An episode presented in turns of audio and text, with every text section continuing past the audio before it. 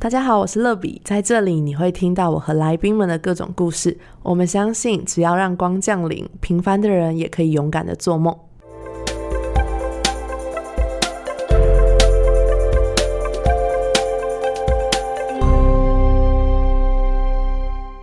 大家好，我是乐比，今天要来跟大家分享我看《火神眼泪》跟我是遗物整理师的心得。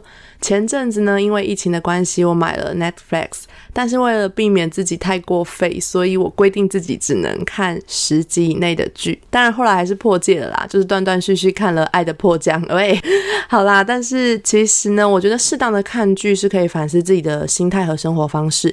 如果大家跟我一样，很容易深陷其中无法自拔。那这集要跟大家分享的《活神的眼泪》和《我是义务整理师》就非常适合你哦，因为我完全没有因为看这两部戏变成一滩烂泥。那什么剧会让人变成一滩烂泥呢？我自己回想一下，呃，为什么会想借追剧，也是因为很容易就是整个太陷入其中，导致生活就是一团混乱。那好像让我变成一滩烂泥的剧都是古装剧系列的。我曾经三天看完《兰陵王》，两天追完彭于晏演的《风中奇缘》，然后每天黑眼圈看起来超病态，在凌晨看《三生三世十里桃花》。好了，先回归主题，为什么想要介绍这两部剧呢？我觉得他们有很多共同点，也带给我很多生活的反思。如果你这一个多月以来都还没看过这两部剧的话，我建议你可以先看完再来听这一集。如果你跟我一样早就看完的话，那欢迎大家可以听听我的分享，然后到我的 YouTube 下面留言你的心得，互相交流一下哦。《火神的眼泪》是二零二一年五月播出的台湾消防职人剧。故事描述一群在同安分队工作的消防员每天工作所面临的挑战和压力，包含惊险的打火、救护、救援、执行任务中呈现的人性与社会百态。面对上级、民众、社会舆论的压力，更有工作、家人甚至自己内心的压力与黑暗。透过真实故事的改编，摊开官僚体制的黑暗，直击基层面对社会的无奈，揭露许多消防员不为人知的辛酸与困境。第二部呢，就是《Move to Heaven》，我是遗物整理师，同样是二零二一年五月播出的韩国职人剧。故事呢，描述患有雅斯伯格症的韩克鲁与刚出狱的叔叔曹尚九一起经营了天堂宜居的遗物整理公司，在不同的委托案件与相处当中呢，他们逐渐领悟了生死的感人故事。这部韩剧其实改编原著《惊喜别》，离开后留下的东西，遗物整理师从逝者背影领悟到的生命意义。书名非常的长，作者原本是一位礼仪师，在一个偶然的机会下，他受到家属的邀。邀请帮助整理死者的遗物，他已经从事遗物整理的工作长达十年。而在遗物整理的部分，他也有经营 YouTube 频道，跟剧中拍出来一模一样，就是会拆壁纸啊、清理地板、床褥、整理物件等等。但是拍出来的画面更为写实。如果大家有兴趣的话，也可以到他的 YouTube 上去看看他的影片。这个月来呢，我每次向朋友推荐这部韩剧，大家通常第一个问我的问题就是：哈，遗物会不会很可怕？其实这部剧呢，大家真的不要误会，不会很可怕，因为它拍摄的手法主要是呈现亡者的故事，还有未了的心愿，并不是死亡的氛围。所以观赏的过程当中，其实你感受到的是温馨与感动，大过于恐惧或是死亡的气息。所以大家不用太担心，可以安心收看《火神与遗物》这两部剧呢，同样都是从大众不熟悉，甚至是有一点误解的职业切入，进而带出复杂、值得深思的社会议题。《火神的眼泪》呢，它是。比较写实的手法，聚焦在消防工作与职务的挑战、外行高官领导的乱象，还有个人置业与家庭关系的挣扎。那我是义务整理师，则是从一个个死亡的案件当中，带我们去理解孤独死的现实、无奈，还有韩国社会底层的一些很真实的事件。接下来，我想跟大家分享一下自己观影后的心得。首先呢，是《火神的眼泪》。其实这部戏剧中并没有漫威宇宙里面那种超级英雄，但它的剧情非常非常的写实，很贴近我们的生活，完完全全的呈现消防员不为人知的故事。除了剧情很写实之外，剧中其实也教了我们很多必学的消防知识，包含注警器的位置还有重要性。灭火不等于就是朝着火场喷火。这让我想起，就是前几个月发生的一件蠢事。某一天晚上，我在家里读书，然后突然听到哔哔哔哔。我一开始以为是闹钟没关，但是我床头柜上唯一的闹钟没有在定时啊。那我感觉声音也不是从床的方向传来的，而是从我书桌那一侧传来的。然后每隔大概十五秒左右，我还拿了计时器来算一下，然后就会哔哔哔哔哔哔，然后就安静一阵，然后再哔哔。我就翻开桌上所有的东西，有每一本书、每一支笔、每一个铅笔盒，全部打开，然后像傻子一样把耳朵贴在桌面上，趴在地板上，靠在衣橱上，就觉得声音怎么都不在这。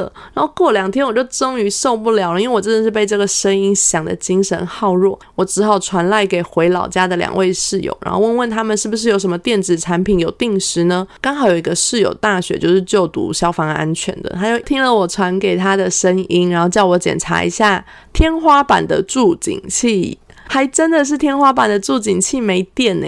这才让我注意到，这个几乎每一家都有装的助警器，它其实内装电池也不需配线，可以独立安装于天花板或墙壁上。当助警器侦测到烟雾或是热气时，就会发出极大的警报声响，让民众知道可以早点逃生。所以，当我看这部剧，看到易阳跟志远去装助警器的时候，心中其实有非常非常多的感触。原来，这个平时在我们生活当中常常看到天花板一个圆圆的小东西。竟然这么重要，而且我好像从来没有留意到。再来呢，很多人也讨论到《火神眼泪》当中几段令人愤怒的剧情，几乎都是跟刁民的行径有关。难怪有网友说，比火场更可怕的是刁民。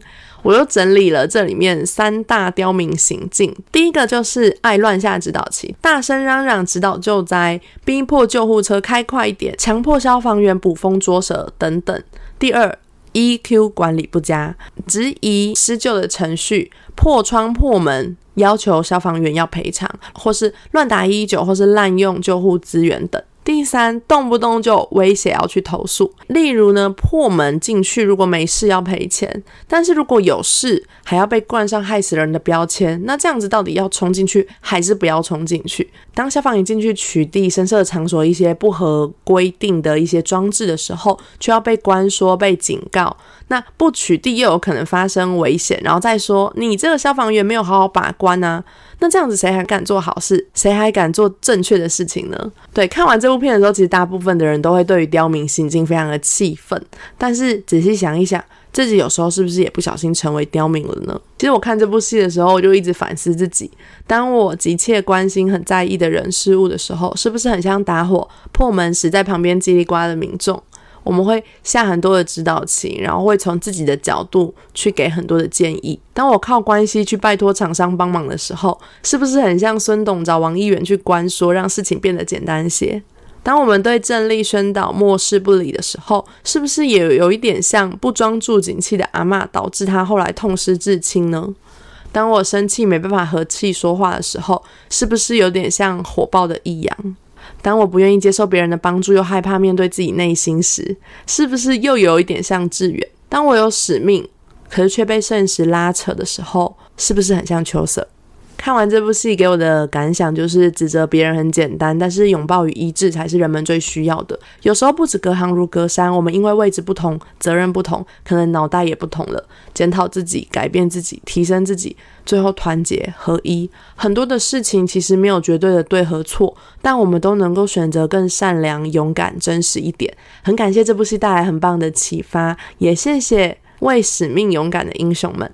第二个要分享的是《我是遗物整理师》这部剧，通过整理亡者遗物，带领观众看见韩国各个层面的社会议题。这里面探讨的包含孤独死、家庭问题、情感问题、弃养婴儿，还有一九九五年三丰百货倒塌事故等。催泪之余，其实也让我们反思了很多生命的议题。全剧呢，其实是由回忆跟短片的事件组成，再搭配主角父亲还有叔叔三个人的身世故事。每一则故事虽然都是短短一集，但是叙述的非常的完整，也非常的感人。这些存在于社会当中不被在乎或是发现的议题，透过。这部剧真实的表现出来，我看的过程当中真的是有哭一公升的眼泪吧。我也整理了这部片告诉我的三件事，跟大家做分享。第一个，过世的人也会说话。可鲁曾经问爸爸：“我觉得与人说话很困难，因为我不知道别人在想什么。”爸爸回答他：“想了解别人的感受或想法，就要试着站在对方的角度想。我们只要想象一下，如果我病得那么重，会有多难过。”如果有人欺骗我，我会有多生气；如果有人称赞我，我会有多高兴。我如果只站在自己的角度去思考，只相信眼睛所看见的，就很容易被蒙蔽了。有时候我们要试着把眼睛闭起来，学会用心去沟通、去倾听，把那些从小就熟知的道理活出来，人与人的心就更靠近一些。我最近非常 care 将心比心，还有两代合一的概念。我总觉得人们常常互相伤害，但真心的希望社会可以再多一点，再多一点点的互相包容与了解、尊重和拥抱。第二，眼睛看不到不代表不存在，只要你记得，就永远不会消失。遗物代表的是遗憾，但也可以是爱。在剧情中有很多孤独死的案例，不论是在外辛苦打拼的年轻人。儿女没有在旁的独居老人，或是被遗弃的孤儿，虽然没有直接的连贯，但每一个故事都有一样的特性，就是遗憾又悲伤。遗物除了遗憾，其实它也可以充满爱。可鲁的爸爸突然离开，虽然让可鲁一下子不知道该如何接受，他非常的伤心。但爸爸拍的影片，爸爸留下的鞋子、卡片，却让可鲁还有叔叔上九明白，爱从来没有离开。当人与人分别的时候，有一些记忆，有一些心愿还在路上，而通过珍贵的遗物，往往带来温暖、宽恕与和解，让爱的人有个念想和理解。我印象很深刻，小时候常常觉得婆婆就是我的外婆。很重内孙，明明表妹他们家比我有钱很多，但是外婆还是常常把我的玩具想要拿去给她玩。我很爱她，但是我们很少见面，也没有什么深入交流的机会。等到她过世多年之后，有一次我在万华的老家看到婆婆生前的画作，明明就是几张画，但画的都是我们很开心的样子，世界很美好的样子。然后我看完她的画作，其实流了很多眼泪。那几幅画现在我已经想不起来他到底画了什么，可是当时却让我深深的感受到被爱。还有也深深感受到他是多么爱着我们每一个人。而身为基督徒的外公、外婆还有阿姨，更告诉我，死亡只是一个短暂的休息。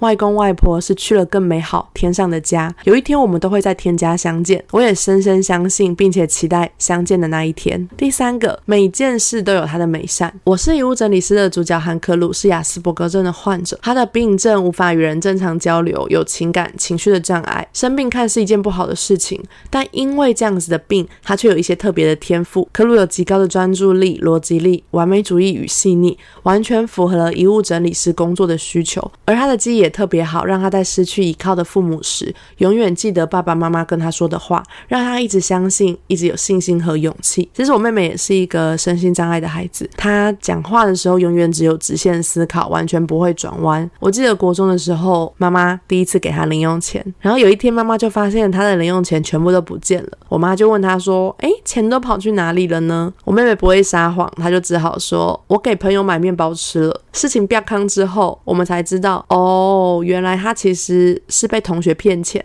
妈妈很生气的就把他念了一顿。可是那时候我妹妹就回说：“可是帮助别人不是好事吗？他肚子饿，我就给他钱去买面包吃啊。”听完之后，其实我们都不忍心骂他，因为他完全就是直线思考，而且非常的善良。所以有时候我也不禁在想，有社会化。还是没有社会化好呢？看完我是遗物整理师，我的感想就是。大概是从二零一六年开始吧，每一年出国的时候都会先写遗嘱，也不是诅咒自己好像会发生什么不好的事情，而是我想，如果有一天我真的发生了什么意外，至少让还活着的人知道我的想法，知道我的遗愿。每次写完遗嘱之后，其实很帮助我更认真去活在当下，然后也更认真让我去把人生的清单继续完成。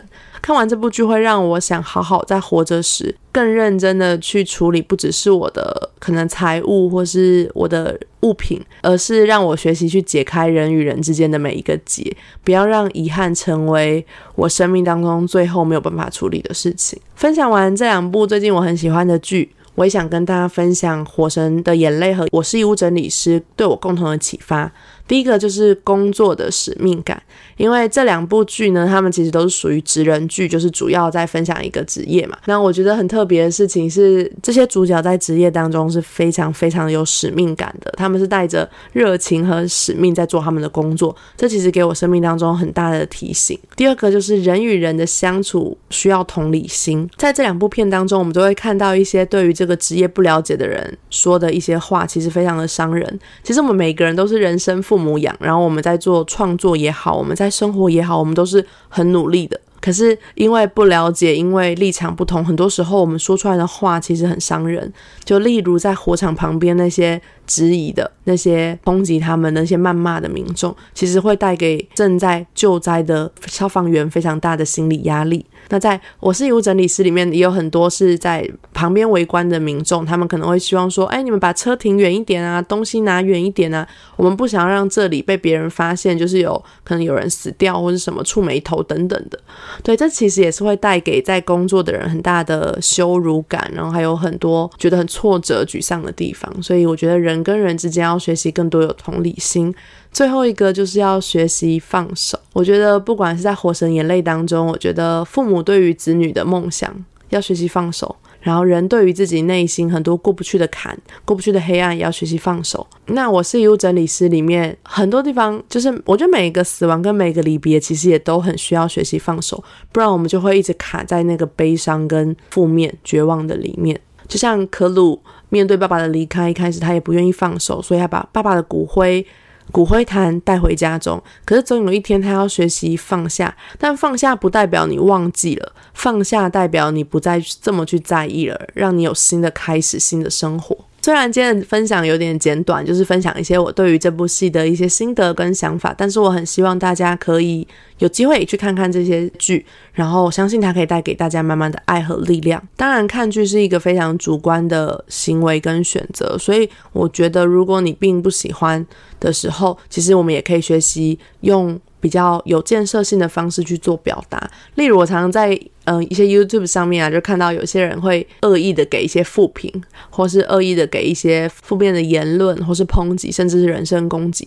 我觉得其实都很没有必要，因为每一个人在做创作、在做表现、表演的时候，其实他都是非常用尽生命的，那也是他呈现出一种他喜欢的模式。那如果我们不喜欢的话，可能表示可能。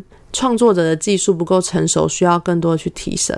但是呢，我觉得我们可以用更多鼓励跟肯定的方式去鼓励创作者、演员也好、导演也好。作品、戏剧作品也好，其实我们总是希望让这些东西更走向美好的那一面，然后让更多人得到帮助、得到鼓励、得到肯定吧。所以有一些比较负面、像刁民行径的话语啊，我觉得大家在抛出去之前呢，可以先三思。那如果你在网络上看到一些人有一些很负面的言论、很负面的言辞，甚至是带着攻击性的，我也觉得大家可以不要常在上面站，因为其实真的没有什么意义，而且有时候只是造成更大场面的混乱。所以最后呢，邀请大家一起收看这。两部片也一起对生命有更多的反思，还有学习，让生命少一点遗憾，多一点去爱，去拥抱。今天的分享到这边，谢谢大家。那如果大家喜欢听我分享看剧的一些小心得的话，欢迎留言跟我分享哦。那接下来呢，有机会我也想跟大家分享我很喜欢的一部职人剧，是最近在播第二季的《机智的医生生活》。如果你们喜欢的话，请私讯告诉我哦。今天的节目就到这边，我们下周见，拜拜。节目的最后，想邀请大家给欢迎光临五颗星，并且留言分享你的心得。想更多认识乐比的话，欢迎到我的 Instagram sunlight 零零七底线。我们下周见。